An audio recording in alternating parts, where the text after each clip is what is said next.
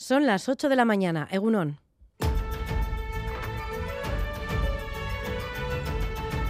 Crónica de Euskadi con Irache Martínez. ¡No a la guerra! ¡No a la guerra! ¡Rusia terrorista! Rusia terrorista. Por favor, parar esta guerra. Por favor, será el cielo. Hacer algo que Ucrania está aquí, está a la vuelta de la esquina. Si caemos nosotros, vienen aquí.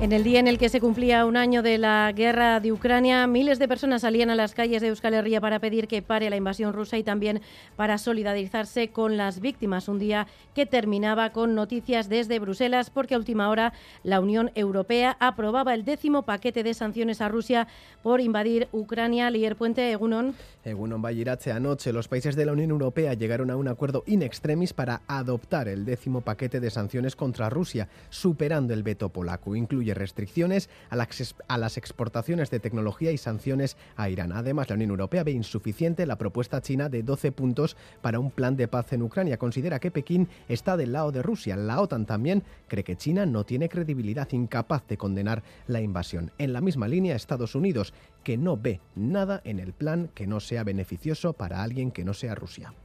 Abrimos línea con Kiev. Ahí está el equipo de Radio Euskadi desplazado a Ucrania con motivo de este primer aniversario de la invasión rusa. Saludamos ya al jefe de informativos de Radio Euskadi, Dani Álvarez, para conocer cómo ha ido esta primera noche tras cumplirse un año de la guerra. Egunon, Dani.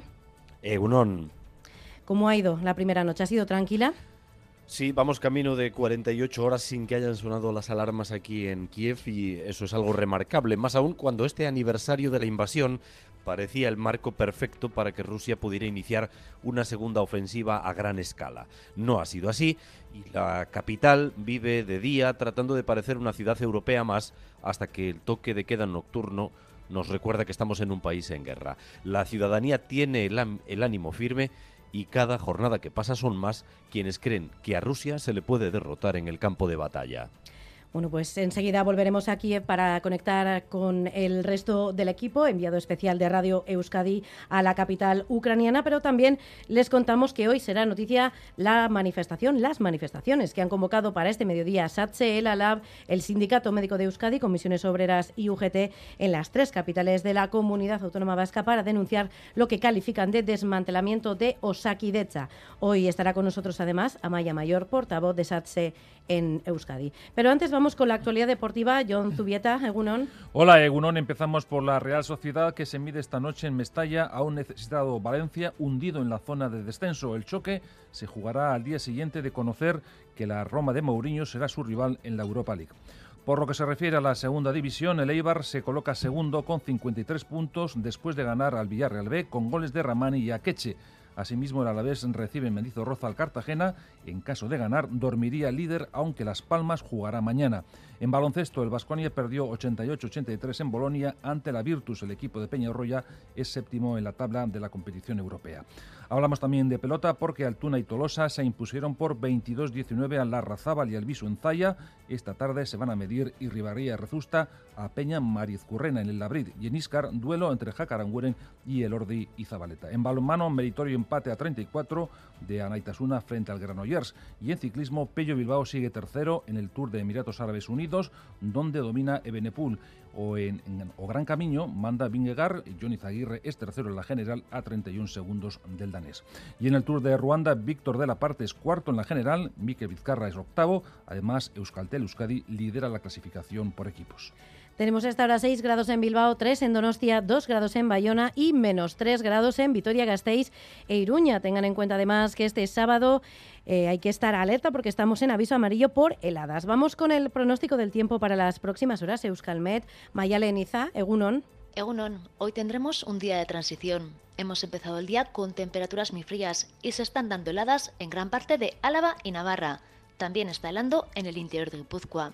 Luego, en las zonas centrales, las máximas pueden subir un poco, pero se mantienen las temperaturas frescas.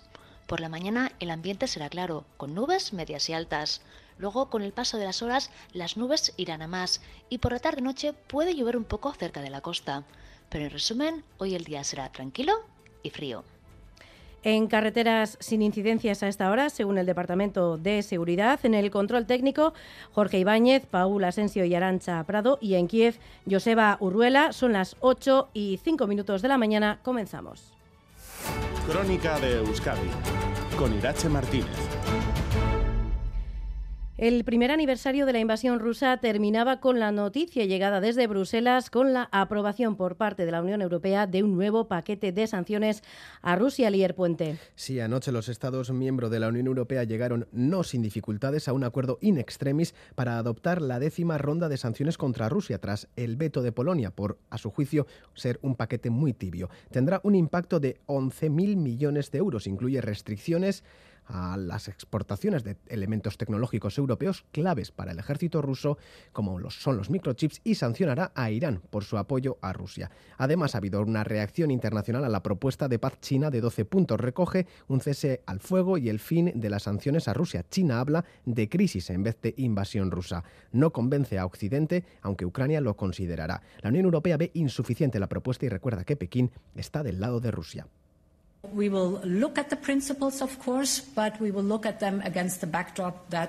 Miraremos los principios que plantea China, decía Ursula von der Leyen, presidenta de la Comisión, pero teniendo en cuenta que ya ha tomado partido. Por su parte, la OTAN asegura que China no tiene mucha credibilidad para proponer un proceso de paz.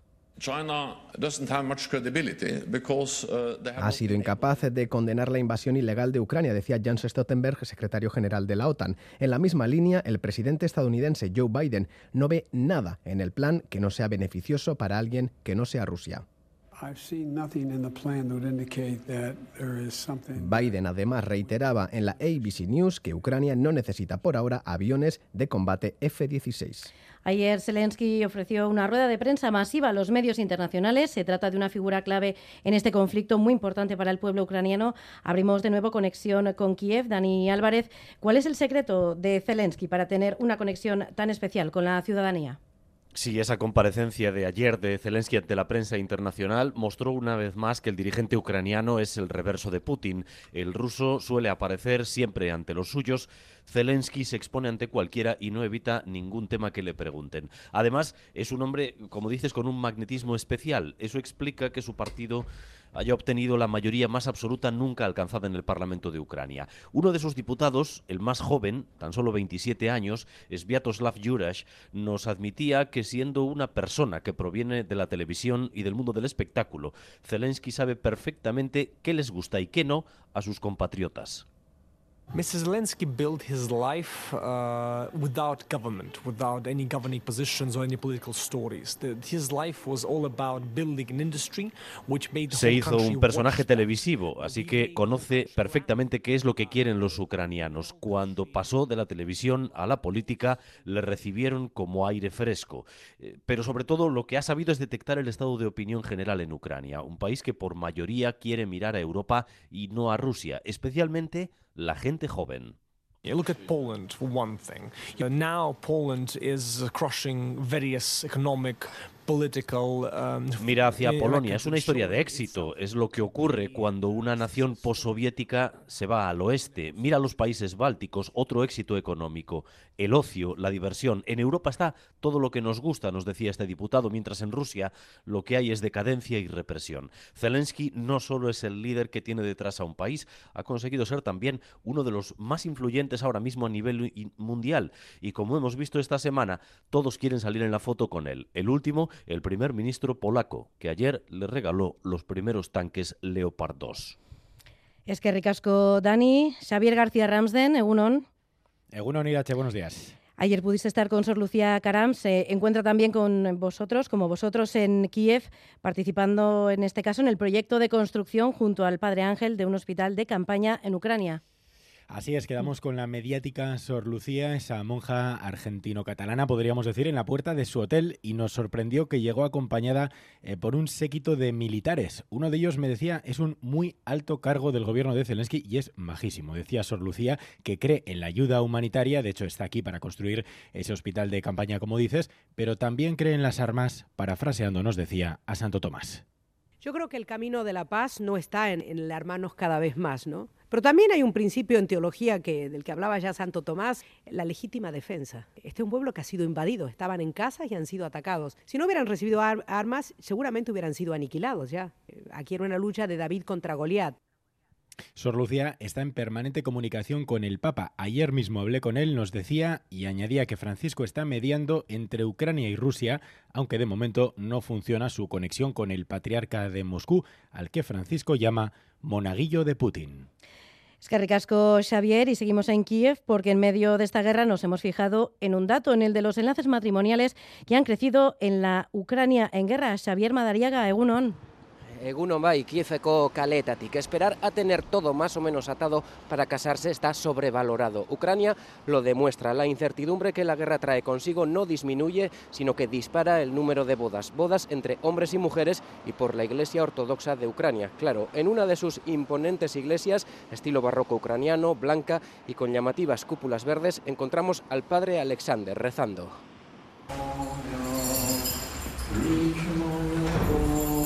El sacerdote nos confirma el aumento de los enlaces matrimoniales también en su templo de la parte vieja de Kiev. Es en la capital donde más se están dando esas bodas y en casi la mitad de ellas hay un soldado de por medio en la pareja.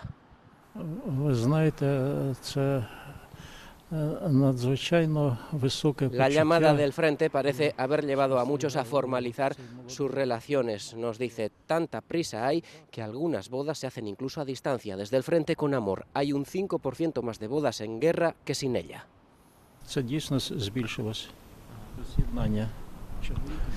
Para el padre Alexander, los novios mantienen los ánimos bien altos, sin que tener que ir al frente empañe ninguna celebración. Casarse es para ellos tener a alguien que les espere a la vuelta del frente y también es un seguro de vida porque ser pareja de un soldado muerto en el frente no te da pensión alguna, pero ser su mujer sí. Así es como la guerra está dando un empujón en Ucrania al paso por el altar para decir tac. Es que ricasco Xavier Madariaga desde Kiev. Y volvemos aquí a casa porque en el primer aniversario de la invasión rusa de Ucrania, el Endacari ha expresado este viernes, durante un acto de reconocimiento y solidaridad con Ucrania, el apoyo del gobierno vasco a la unidad en la respuesta europea e internacional ante la invasión rusa. Ha pedido diplomacia para buscar la paz y alto el fuego unilateral a Rusia. José Luis Fonseca.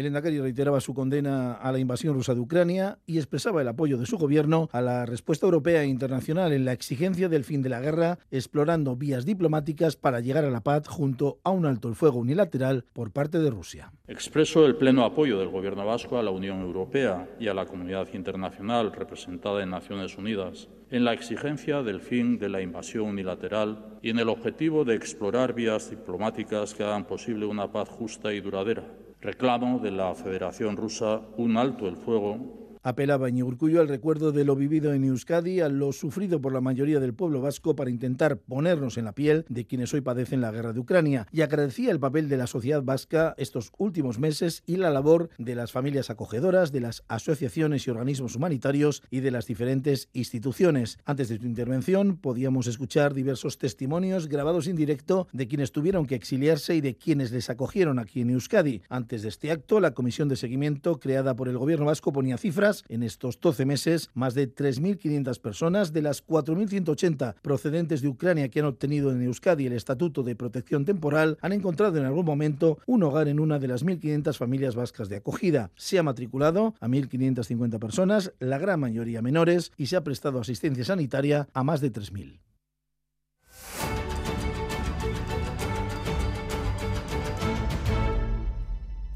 Y al margen de Ucrania hay otras noticias. Anticorrupción pide 15 años de cárcel para el exministro Fernández Díaz y para su número 2 por espiar a Bárcenas, corresponsal en Madrid, Isaro Baza.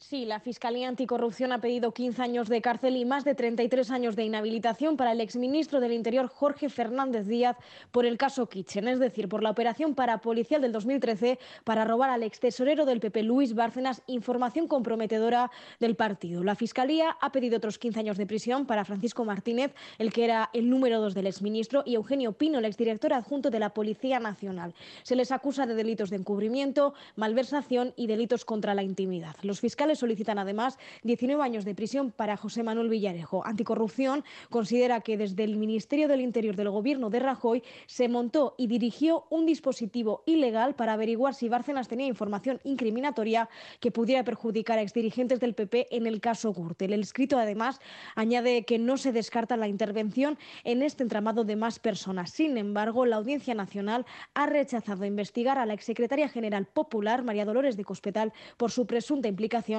en la operación. Y más de seis años después y con ETA ya disuelta, la Fiscalía Antiterrorista pide juzgar en París a Beatriz Moll y Cheche Echeverry. John Fernández Mur, ¿qué sabemos de este asunto? Sí, casi siete años después de la operación policial en Luuso contra los denominados artesanos de la paz, la Fiscalía Antiterrorista de París ordena el enjuiciamiento de Cheche Echeverry y Beatriz Moll, dos de los arrestados que participaron en la destrucción de uno de los últimos arsenales de ETA. Anais Funosas, Bakevidea skandalagarria oraindik zazurteren buruan holako uh, eskaera baten aintzinean izaitea. Defentsaren txanda da, eh, bere oaxak egiteko eta noski hauzia uh, bertan bera gelditu dadin eskatuko da. Calificaba la decisión de escandalosa. Asimismo, la Fiscalía pide exculpar a Estefan Echegaray Eche. Las otras dos personas arrestadas en esa misma operación de hace casi siete años ya han fallecido. Y en Bayona, el juez ha ordenado el ingreso en prisión del adolescente de 16 años que apuñaló a su profesora, Andoni Liceaga. El joven ha sido imputado por asesinato e ingresará en un centro penitenciario para jóvenes. Decisiones de los jueces de instrucción y de libertades que corroboran las peticiones fiscales. La familia del joven ha elegido como abogado a Thierry Sagardoito, un letrado de Po habituado a este tipo de casos. Es, por ejemplo, el abogado de uno de los acusados por la muerte del chofer de autobús bayonés, Philippe Monguillo. Sagardoito ha denunciado que el análisis médico que se ha hecho al joven no tiene en cuenta su dossier médico. Ha pedido un verdadero análisis. El informe consideraba al joven responsable penal y decía que no tenía una situación mental grave. Extremo negado por su abogado. Ha añadido que el centro en el que va a ser recluido tendrá que dar un tratamiento adecuado a su estado de salud. La profesora de castellano Añez Lasal murió apuñalada el pasado miércoles en el Liceo Santo Tomás de Aquino de Don Ivane Loizune. Además, hoy serán noticia las manifestaciones que han convocado para este mediodía SATSE, el ALAB, el Sindicato, el Sindicato Médico de Euskadi, Comisiones Obreras y UGT en las tres capitales de la Comunidad Autónoma Vasca para denunciar lo que califican de desmantelamiento de Osakidecha. Susana Armentia, Egunon. Egunon, sí, los sindicatos que conforman la mesa sectorial de Osakidecha salen hoy a la calle en defensa de la sanidad eh, pública y también con el fin de seguir poniendo el foco en la precariedad laboral como uno de sus grandes problemas, con tasas de temporalidad del 50%, sobrecarga sistemática de trabajo y falta de sustituciones y de cobertura de vacantes. Además, denuncian la situación especialmente precaria de la atención primaria, un colectivo que ya salió a la huelga en el año 2019, pero cuya situación desde entonces, afirman, no ha hecho más que empeorar. Las manifestaciones saldrán hoy al mediodía a las 12 desde el Sagrado Corazón de Bilbao, de la Plaza de la Virgen Blanca en Vitoria-Gasteiz y desde el Boulevard Donostiarra. Los sindicatos lanzan un llamamiento a participar no solo a la plantilla, sino a toda la ciudadanía para defender la sanidad de todos y todas. Y con la guerra de Ucrania llegaron el incremento de precios de la energía y los cambios en las, facturas. Las asociaciones no dan abasto en la atención y gestión de las quejas de los usuarios. Coparon la mayoría de las reclamaciones el año pasado, tal y como reflejan los balances de Conchumovide y la Asociación de Consumidores de Navarra, Irache Ollanarangoa. Consumovide ha recibido casi 28.700 reclamaciones en 2022. La telefonía vuelve a liderar el ranking, pero le siguen de cerca las facturas del gas, electricidad y agua, que aumentan un 89% y suponen ya el 13% del total de las reclamaciones. Javier Hurtado, consejero de Turismo, Comercio y Consumo. Ha habido factores como la incorporación del tope del gas o la conocida como excepción ibérica, que han supuesto cambios en las facturas y han generado numerosas dudas en los consumidores, que nos han planteado consultas y también reclamaciones al respecto. En Navarra, una de cada cuatro consultas y reclamaciones está relacionada con el sector energético. Desde la Asociación de Consumidores Irache, Susana Arizcuren pide a las instituciones que se protejan más a los consumidores. Nos estamos encontrando con estas facturas tan elevadas, con esta tristeza detrás de pensionistas y gente que no puede pagarlo. Todo esto tendría que ser de raíz, que la Administración lo controle y que al final tengamos un precio razonable y reclama también una información más transparente y adecuada a los consumidores. Y casi llegamos a las 8 y 20 de la mañana. Volvemos ya con la actualidad deportiva. Eh, John Zubieta, Egunon de nuevo. Hola, Egunon de nuevo. Empezamos por la Real Sociedad, que horas después de saber que se medirá la Roma en la Europa League, tiene otra reválida esta noche ante el Valencia en Mestalla. Nos informa Asier Careaga. Asier, Egunon. Egunon, el equipo de José Mourinho remontaba el jueves ante el Salzburgo con el argentino Paulo Dybala como estrella principal y líder del equipo. La Roma está yendo de menos a más. En la Serie A es tercera a tres puntos del segundo, el Inter. El Nápoles le queda ya muy lejos, a 18 puntos. Y el Olímpico de Roma es otro factor determinante, con un ambiente infernal para el rival. Le preguntaban a Imanol Alguacil si le gustaba el emparejamiento, y esto es lo que respondía el técnico Riotarra. El objetivo principal es pasar la eliminatoria y estar en cuartos. Entonces me va a gustar si somos capaces de hacerlo. Si no, bueno, evidentemente ahora mismo es ilusionante porque es un gran reto, otro más, porque es un señor equipo, eh, un gran club, con un gran entrenador, una gran ciudad para que, bueno, todos los aficionados de la Real puedan viajar y estar con el equipo. La ida se disputará el 9 de marzo en Roma y la vuelta tendrá lugar una semana más tarde, el 16, en Anoeta. Tiempo ahora de pensar en la Roma. Lo que hay que hacer esta noche es aprovecharse de la grave crisis del Valencia para ganar en Mestalla y seguir terceros, aunque Imanol no se fíe del equipo Che. Era un serio candidato para todos por el juego que estaba desplegando, por los jugadores que tenía. El primer mes de competición es lo que tiene, ¿no? Eh, la élite y la primera división. En cuanto te, despistas un poco, es que cualquiera es capaz de meterte mano y es lo que creo que le ha pasado al Valencia, que de pasar en el primer mes de competición a estar peleando en los puestos de arriba a estar ahora en puestos de descenso. Entonces, eh, los números son los que son, no están en un gran momento, seguramente el ambiente no les ayuda, pero yo lo que no tengo dudas es que tienen una gran plantilla, jugadores muy, pero que muy buenos, y en este caso creo que un entrenador bueno, con muchas ganas de, levantar el equipo.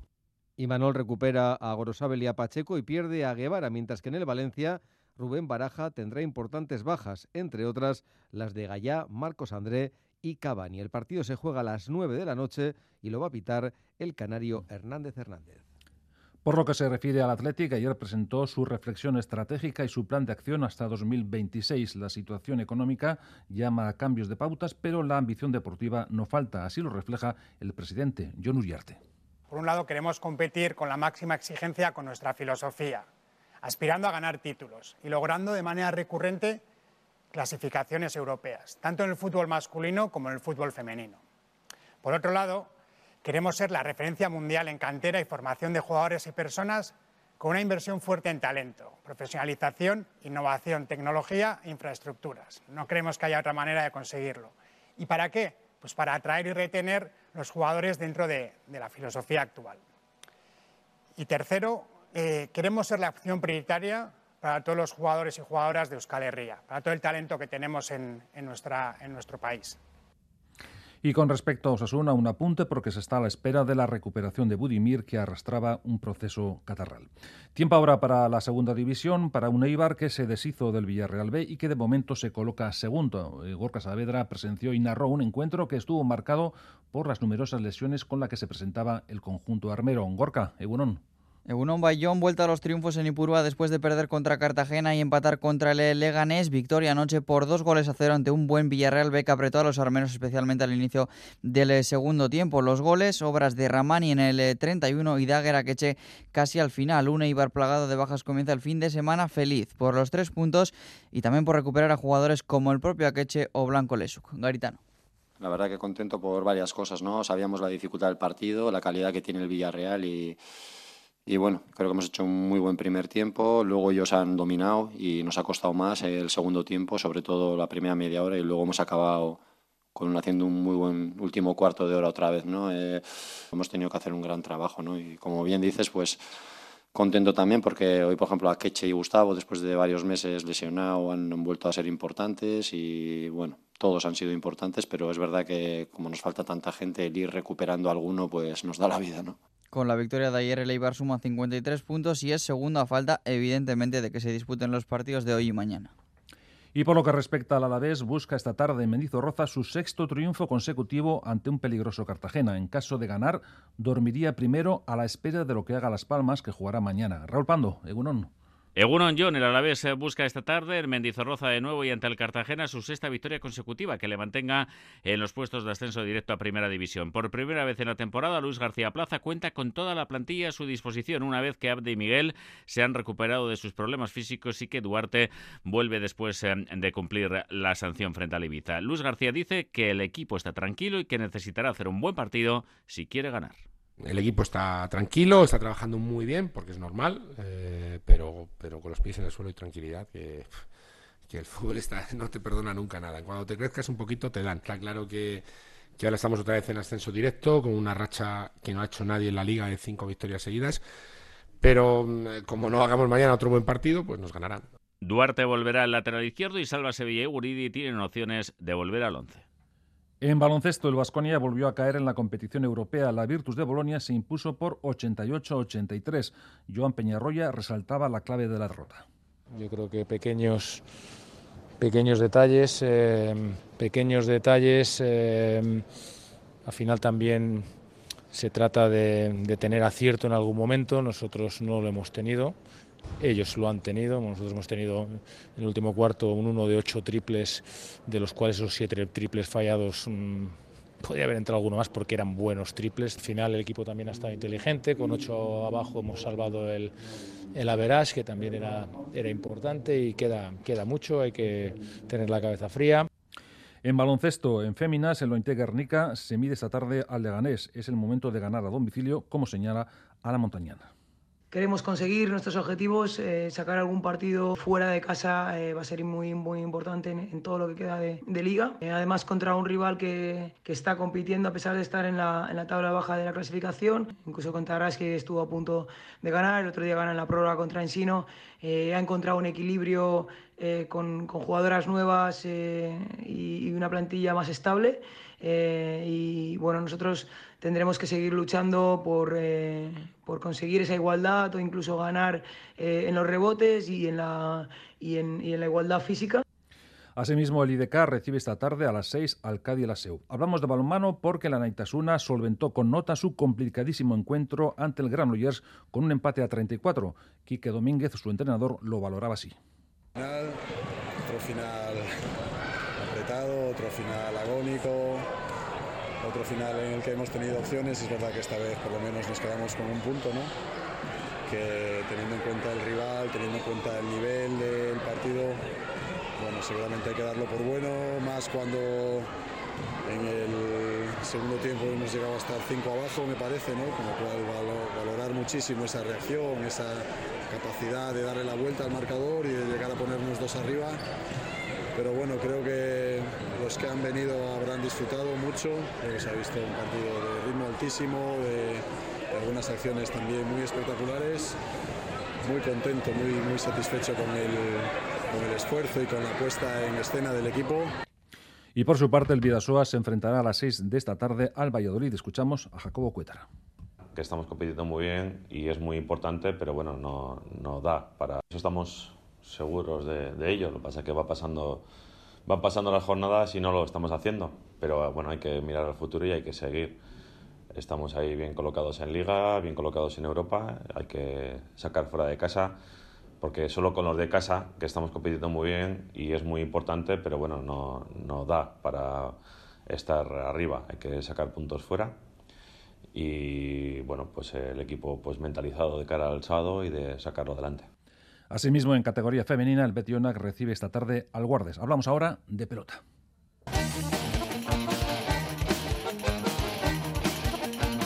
Por lo que se refiere a la pelota, Altuna y Tolosa se impusieron en falla a la Razábal y al Visu por 22-19 en el Campeonato Manista de Parejas. Escuchamos al delantero de Amezqueta.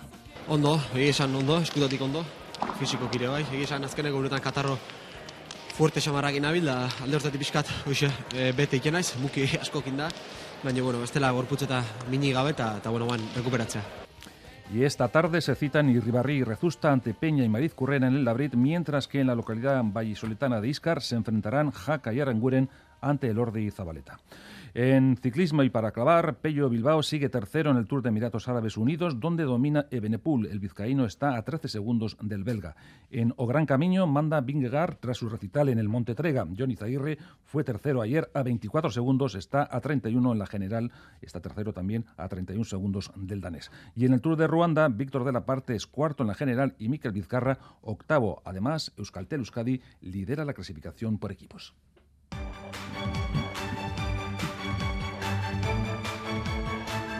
Pues aquí el hasta aquí el deporte. Recuerden que a partir de las dos y media volveremos con más información deportiva a nuestro Quirol al día. Nada más, es que casco.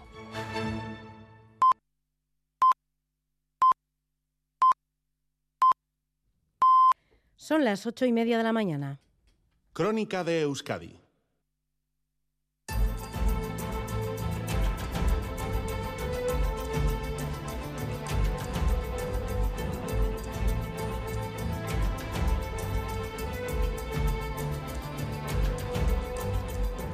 Los termómetros marcan a esta hora 6 grados en Bilbao, 3 en Donostia, 2 en Bayona y menos 3 en Vitoria, Gasteiz e Iruña. Tengan en cuenta además que este sábado estamos en aviso amarillo por heladas. Vamos a conectar con Euskalmet para conocer qué tiempo nos espera para las próximas horas. Maya Leniza, Egunon. Hola, Egunon. ¿Vamos a tener eh, temperaturas frías o se van a templar algo a lo largo de la jornada? Bueno, un poquito sí que se van a templar, pero como decías, hemos empezado el día con temperaturas muy frías y en estos momentos se están dando heladas en gran parte de Álava y Navarra. También está helando en el interior de Guipúzcoa. Luego, eso sí, en las horas centrales las máximas sí que pueden subir un poquito, pero bueno, se mantienen las temperaturas frescas con máximas rondando los 8 o 12 grados. Y ahora por la mañana sí que tendremos un ambiente claro, con nubes medias y altas. Y luego ya, a medida que avance el día, irán apareciendo más nubes y para la tarde-noche puede llover un poquito en la mitad norte, pero el día será tranquilo y destacamos sobre todo el frío. Y mañana ya vuelve la nieve, ¿no? Bueno, la nieve eh, va a llevar muy poquito, ¿eh? la precipitación será escasa y se dará sobre todo en la mitad norte, pero eso sí, como dices, la cota de nieve irá bajando, en torno al mediodía puede rondar los 500 metros, al final del día estará en torno a esos 200 metros, pero bueno, como decimos, precipitación muy escasa y mañana tenemos que volver a destacar el frío, notaremos una bajada de las temperaturas, además va a soplar viento del norte con intensidad y esto hará que aumente la sensación de frío y como decíamos, un poquito de precipitación, pero escasa y en el sur de Navarra, aquí no esperamos que llueva mucho, pero el cielo soplará con mucha intensidad con rachas fuertes y refrescará más aún el ambiente, de modo que para mañana, sobre todo, vamos a hablar de frío. Es que ricasco, Mayalen, Geroarte. Agor. Y precaución a esta hora en la A15 a la altura de Villabona, sentido Iruña, por un camión averiado que obstaculiza uno de los carriles. El vehículo se encuentra parado en la salida de uno de los túneles. El gobierno vasco apoya a las empresas con el nuevo plan de ayudas 2023. Ayudas directas al motor de la economía vasca, nuestras pequeñas y medianas empresas. Más de 80 programas y 600 millones de euros en ayudas. Infórmate en euskadi.eus. Activa tus ayudas. Gobierno vasco. Euskadi. Bien común. Mañana en ETV2 viajamos a la encantadora capital de Estonia, uno de los países bálticos. Tallinn es un destino muy popular tanto en verano como en invierno y ofrece cientos de actividades. El casco viejo de Tallinn es el casco viejo medieval mejor conservado de todo el norte de Europa. Y sus torres, murallas, callejuelas y casas antiguas parecen un decorado medieval. En Vascos por el Mundo, Tallinn. Mañana por la noche en ETV2. ¿Aún no conoces Producto Riojano? Es territorio, gastronomía, producto, personas. Es calidad. Todo lo que hace de La Rioja una tierra singular. Encuéntralo en productoriojano.com y en las redes sociales de La Rioja Capital. Producto Riojano. Lo vas a querer. Gobierno de La Rioja. Este sábado, en Más que Palabras, nos vamos hasta Kiev. El equipo de enviados especiales, con Dani Álvarez a la cabeza, se ocuparán de abrir nuestro programa. También Pausa, con su particular punto de vista sobre las cosas, echará un vistazo a la guerra en el espacio sin prisa, pero con pausa. Íñigo Alberdi nos ofrecerá dos magníficos fragmentos de Tosca y el maestro cocinero Xavier Gutiérrez prepara un postre, mandarinas medio secas. No se lo pierdan. Este sábado, más que palabras, con Almudena Cacho, a las 10 de la mañana en Radio Euskadi. Nos dicen nuestros compañeros desde Kiev que acaban de sonar las sirenas para que acudan a los refugios. Seguiremos pendientes de las noticias que nos vayan llegando.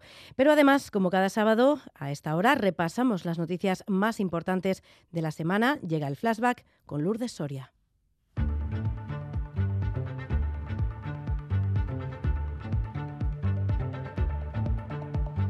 Flashback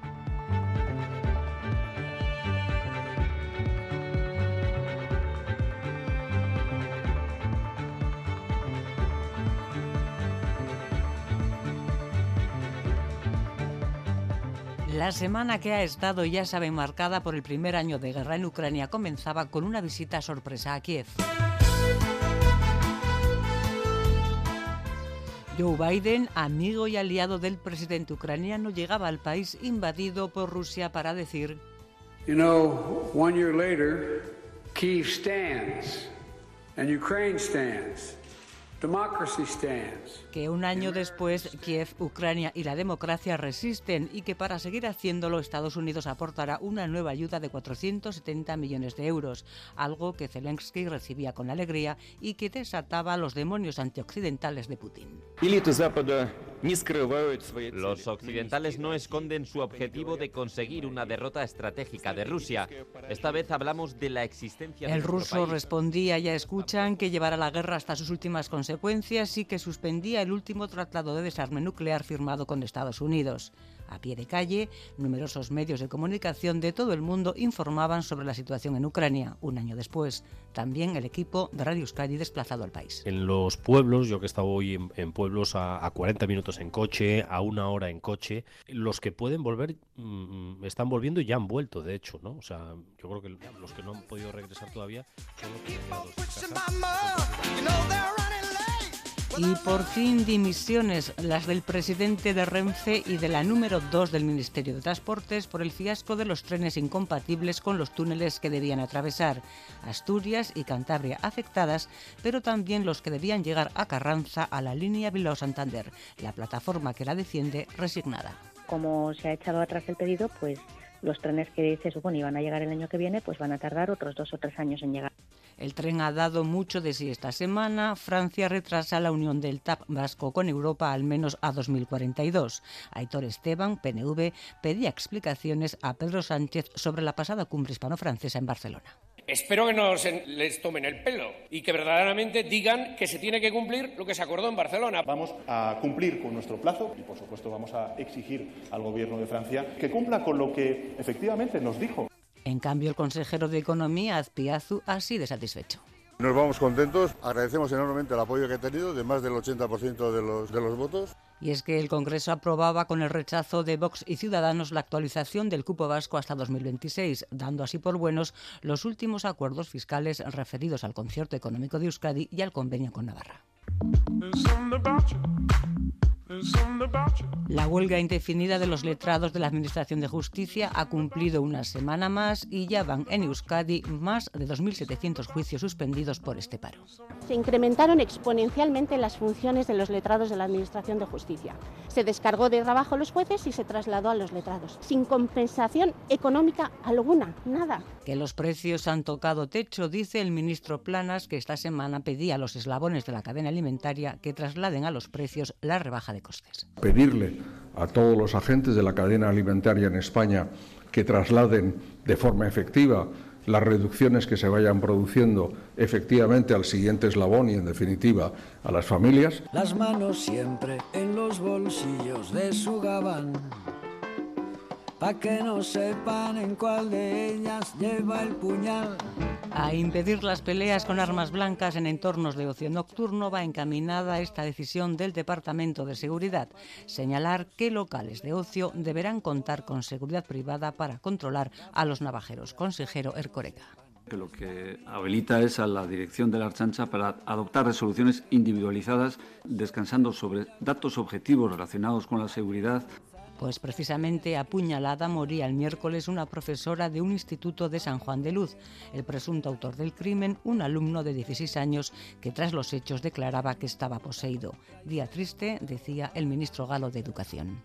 C'est un jour triste pour l'éducation nationale, drame d'une exceptionnelle gravité qui a ému euh, la France entière. Y la Comisión Investigadora de Abusos Sexuales en el ámbito eclesiástico puesta en marcha en la diócesis de Bilbao, que ha abierto un total de 32 expedientes pertenecientes a los años 50, 60 y 70. La comisión ha hablado con medio centenar de víctimas demandan tres acciones principales. Que se reconozca su condición de víctimas, que se pida perdón y que los hechos no se repitan.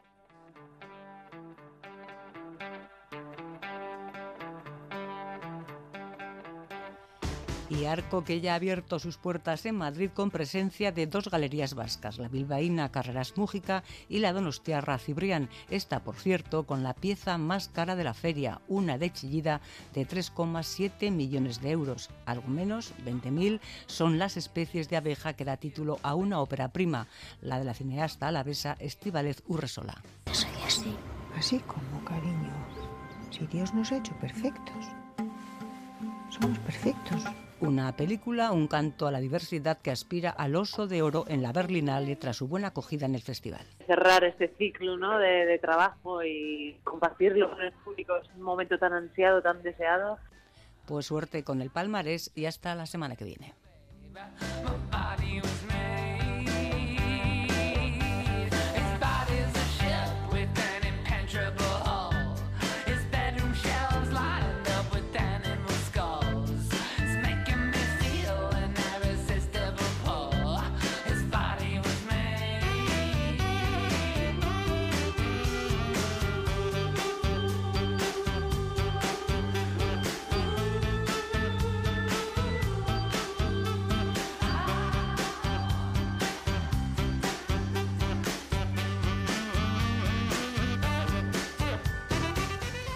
Y hoy se estrena en La Vértebra Elena Echegoyen.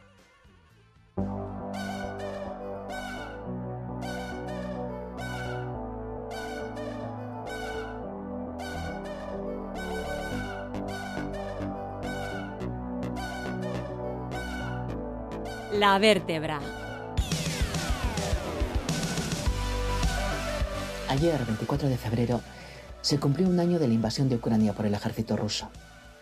Maniobra que, según se decía, no duraría mucho e iba a ser poco más que un paseo militar. Tras la anexión de Crimea en el 2014 y las constantes ofensivas en la región del Donbass, ante la indiferencia de organismos e instituciones internacionales, todo se ha dicho, Putin necesitaba grabar la muesca definitiva en la culata de su revólver la gran ofensiva contra Kiev, la capital, la rendición de su gobierno y la incorporación del resto de Ucrania a la nueva gran Rusia de sus anhelos imperialistas. Pero aquella incursión no fue el visto y no visto pretendido, sino el inicio de una guerra devastadora y su no menos devastadora influencia a nivel internacional. Que de aquellos barros, estos lodos, del andar de puntillas de entonces, la manifiesta incompetencia de hoy. Digo que Rusia no ha obtenido la rápida victoria que sí o sí esperaba, cierto. Pero si Ucrania ha resistido, es gracias a la ayuda económico-militar recibida de Occidente, que solo con la extraordinaria determinación de la que hace gala el pueblo ucraniano, nadie sobrevive a una guerra. Y digo también, con la perspectiva que dan experiencias anteriores, que no hay potencia en el mundo, unión de naciones o dirigente político alguno ajeno hoy por hoy a su parte de responsabilidad en la gestión de las crisis que toda guerra provoca. La de Ucrania no es una excepción. No sé si, como afirman algunos, podría haberse evitado. Creo, sinceramente, que en este caso o en cualquier otro, aventurar las acciones de un demente desatado, un sátrapa como Putin, es muy, muy complicado pero no imposible, que este siglo XXI no nace de la nada, sus guerras y conflictos tampoco, que visto está, se suceden en el tiempo como programados por los mismos intereses geoestratégicos y de poder de hace un siglo. Mismos perros con distinto collar, tal vez, o tal vez no. En definitiva, que somos también la consecuencia de lecciones no aprendidas. El final de la Guerra Fría, por ejemplo, que no ha supuesto el fin de la rivalidad entre las grandes potencias, ni se ha producido tampoco una desintegración, digamos, natural de la antigua Unión Soviética. Una OTAN que se refuerza a pasos agigantados al tiempo que Naciones Unidas, sobrevalorada y ninguneada a partes iguales, deviene prácticamente inútil. Se habla mucho de armas nucleares y demasiado poco del reto de las nuevas tecnologías y sus infinitas y voraces ondas expansivas. El poder puede cambiar de manos y de modelo, pues claro que sí, pero no de Dios. Venerado siempre, don dinero. No me olvido de otras guerras cruentas en activo o latentes repartidas por el planeta.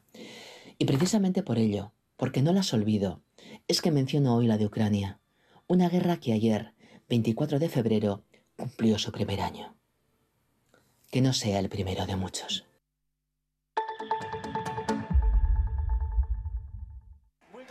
Esta toca seguro. Sí, sí, sí, sí. ¡No! Venga, una más, cruza los dedos. ¡Ah, ¡Mierda! Vale, otra y lo dejo. ¡Ah! La última, la última. Así lo puedes perder todo. Juega con responsabilidad. Retirarse a tiempo es una victoria. Gobierno vasco, Euskadi, bien común. Historiako aurkikuntza arkeologiko handiena egin dut. Eraztuna! Ez dago! Desagertu eginda! Berreskuratzeko modu bakarra dago. Zien mundura joatea. Ua! Eh, begira! Gurdi hori erabil dezakegu! Momiak, otxaileko gehieta lau zinemetan baino ez. 688-840-840, el número de WhatsApp de Radio Euskadi. 688-840-840. Participa.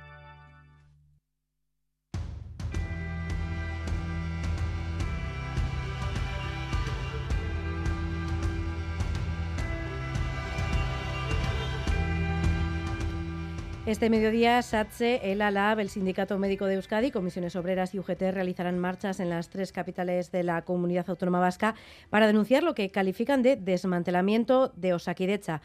Hoy está con nosotros Amaya Mayor, portavoz de SATSE en Euskadi. Egunon. Egunon, Irache, Egunon. Eh, ¿Osakidecha está, está atravesando ahora mismo su, su, peor momento, su peor situación? Pues casi que te diría que sí. Yo creo mm. que, que, bueno, hay que remontarse muchos años para ver pues la situación que tenemos ahora, eh, que afecta no solamente al personal, sino que yo creo que ya la ciudadanía es plenamente consciente de la situación y de los problemas que tiene Osakidecha, a pesar que se intente negar. Eh, hemos tenido manifestaciones eh, anteriores multitudinarias porque la sociedad es consciente y bueno, las encuestas también indican que para la sociedad ahora mismo la situación de Osakidecha y de su personal es una de las cuestiones que más le preocupan. Porque crece en Euskadi la preocupación por la sanidad, la situación de Saquidecha y de los servicios de salud. Se sitúan, según el último sociómetro, en el segundo puesto entre las principales preocupaciones de los vascos y las vascas y señalan pues, las listas de espera, eh, los problemas en atención primaria eh, ustedes entiendo que sienten el apoyo de la ciudadanía. Sí, porque al final nosotras eh, hacemos estas movilizaciones por el personal, pero también lo hacemos para defender lo que entendemos que es el tesoro de Euskadi, ¿no? La sanidad pública es algo que todas las personas que vivimos aquí en algún momento hemos necesitado, necesitamos y necesitaremos y entendemos que es algo que hay que conservar, preservar y defender a ultranza. Eh, la ciudadanía es consciente de sus necesidades. No debemos olvidar, además, que Euskadi es una sociedad envejecida. Afortunadamente vivimos mucho y el, el, envejecimiento lleva consigo aparejado muchas veces cronicidad, problemas de salud, dependencia, pluripatología.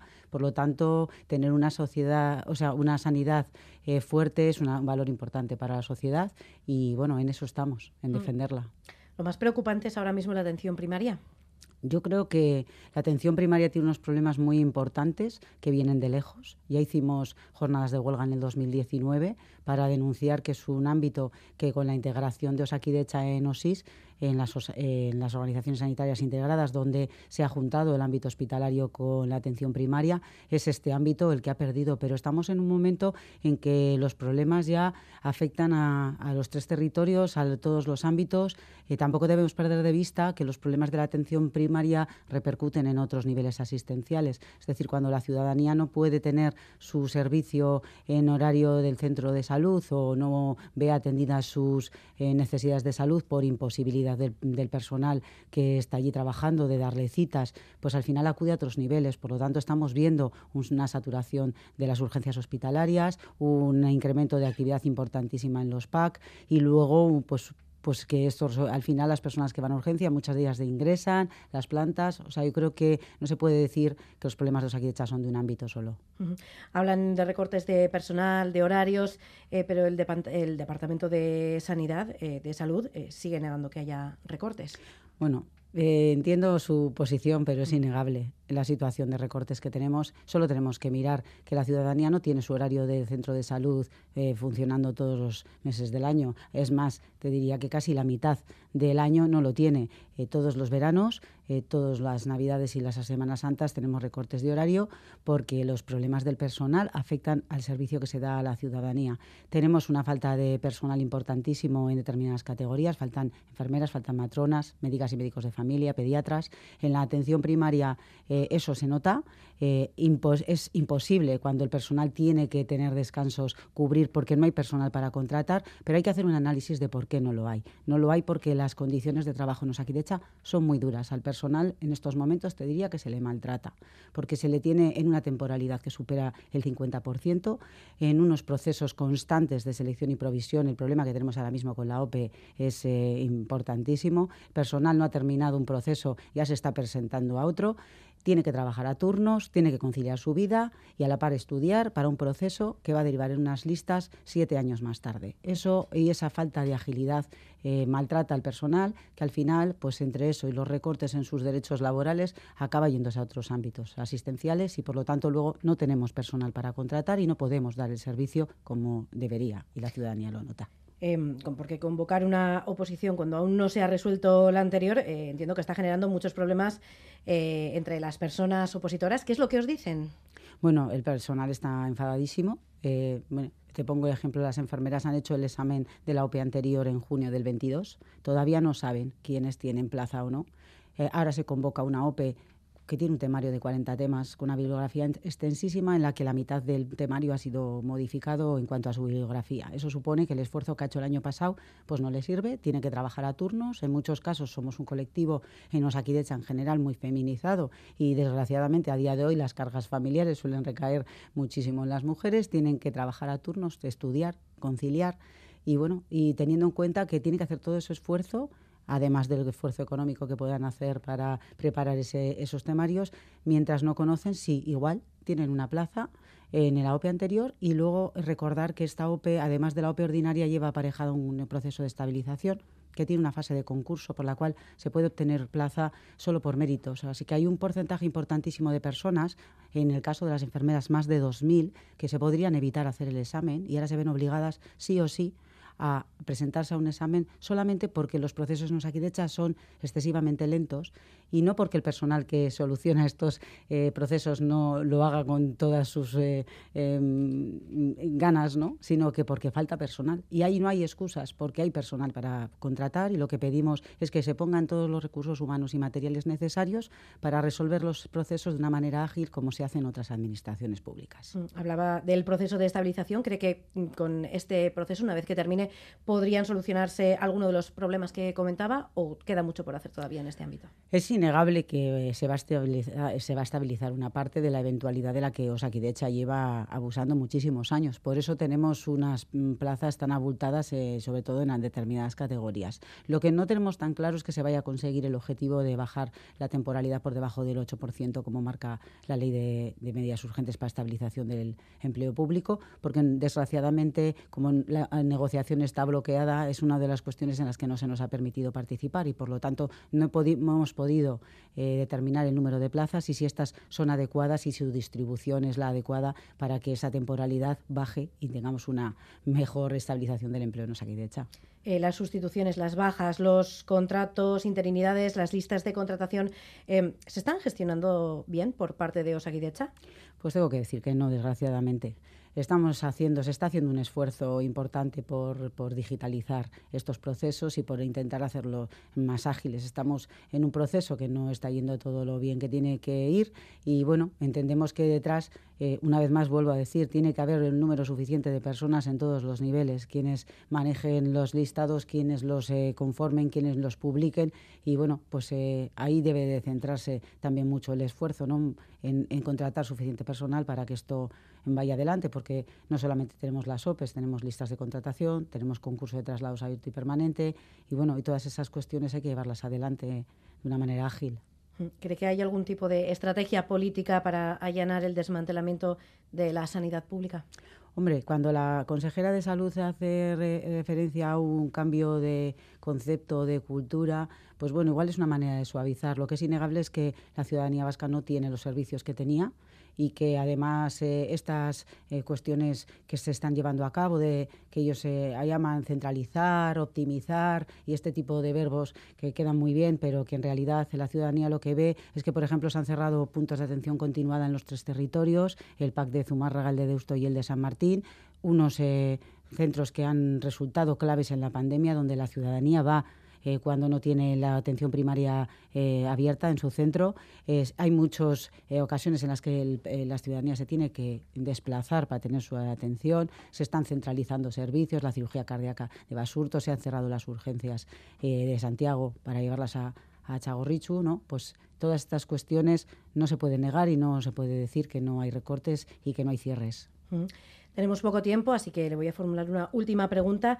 Em, la mesa sectorial de Osakidecha sigue bloqueada. ¿Hay falta de diálogo con la dirección de Osakidecha? ¿Qué mensaje les quiere mandar? Eh, hay un bloqueo de la mesa sectorial porque, la, porque el Departamento de Salud quiere. O ya nos ha trasladado que su capacidad de decisión llega hasta un punto. Nosotras, eh, aunque sí que es cierto, se nos piden temas, los temas que, que, llevamos a la mesa sectorial no se tratan y bueno, pues lo que no vamos a hacer es participar en un foro que no negocia. Lo que hace falta es que el Departamento de Salud dé pasos y si no los da nos seguiremos movilizando hasta que veamos gestos en los que realmente hay una negociación, se reconoce la representación del personal y se avanza con voluntad. Y mientras esto no sea así, pues seguiremos en bloqueo. Mm. Amaya Mayor, portavoz de SATS en Euskadi, gracias una vez más por estar con nosotros aquí en Crónica de Euskadi fin de semana. Es que Muchas gracias a vosotros, que recasco. Señalemos sin piedad al rey desnudo. Levantadme tarde y vístete despacio. Ismael Serrano actúa esta tarde a partir de las siete y media en el Teatro Principal de Gasteiz. Les dejamos con uno de sus temas, El Día de la Ira. Así llegamos a las nueve de la mañana. Un estruendo de aves que se acerca. Domingo soleado en los inviernos. El abrazo en cada borrachera verso inconcluso de tu rabia, una risa en plena madrugada. Somos la alegría que regresa. El día de la furia en primavera. Para defender tu paz y tu alegría vestirás de abril los grandes bulevares. Llegará por fin el día de la ira, un otoño de cenizas y bigbanes. Y la llena financiera y su dinero sacarán sus garras de los hospitales el ala rota del maestro. Te dirán que no te vayas los juglares. Llegaré hasta ti como agua hasta la cuenca. Con pasión se besarán los generales. Planearemos nuestra huida en asamblea está pasando justo en este instante. Tú y yo conspiraremos en los mares. Nadie podrá decidir sobre tu vientre. Epitafios para obispos sin amante. Besos para cada princesa durmiente. El rumor en el silencio, un estruendo de aves que se acerca. Domingo soleado en los inviernos, el abrazo en cada borrachera, el verso inconcluso de tu rabia, una risa en plena madrugada. Somos la alegría que regresa. El día de la furia en primavera. Somos el rumor en el silencio. Un estruendo de aves que se acerca. Domingo soleado en los inviernos. El abrazo en cada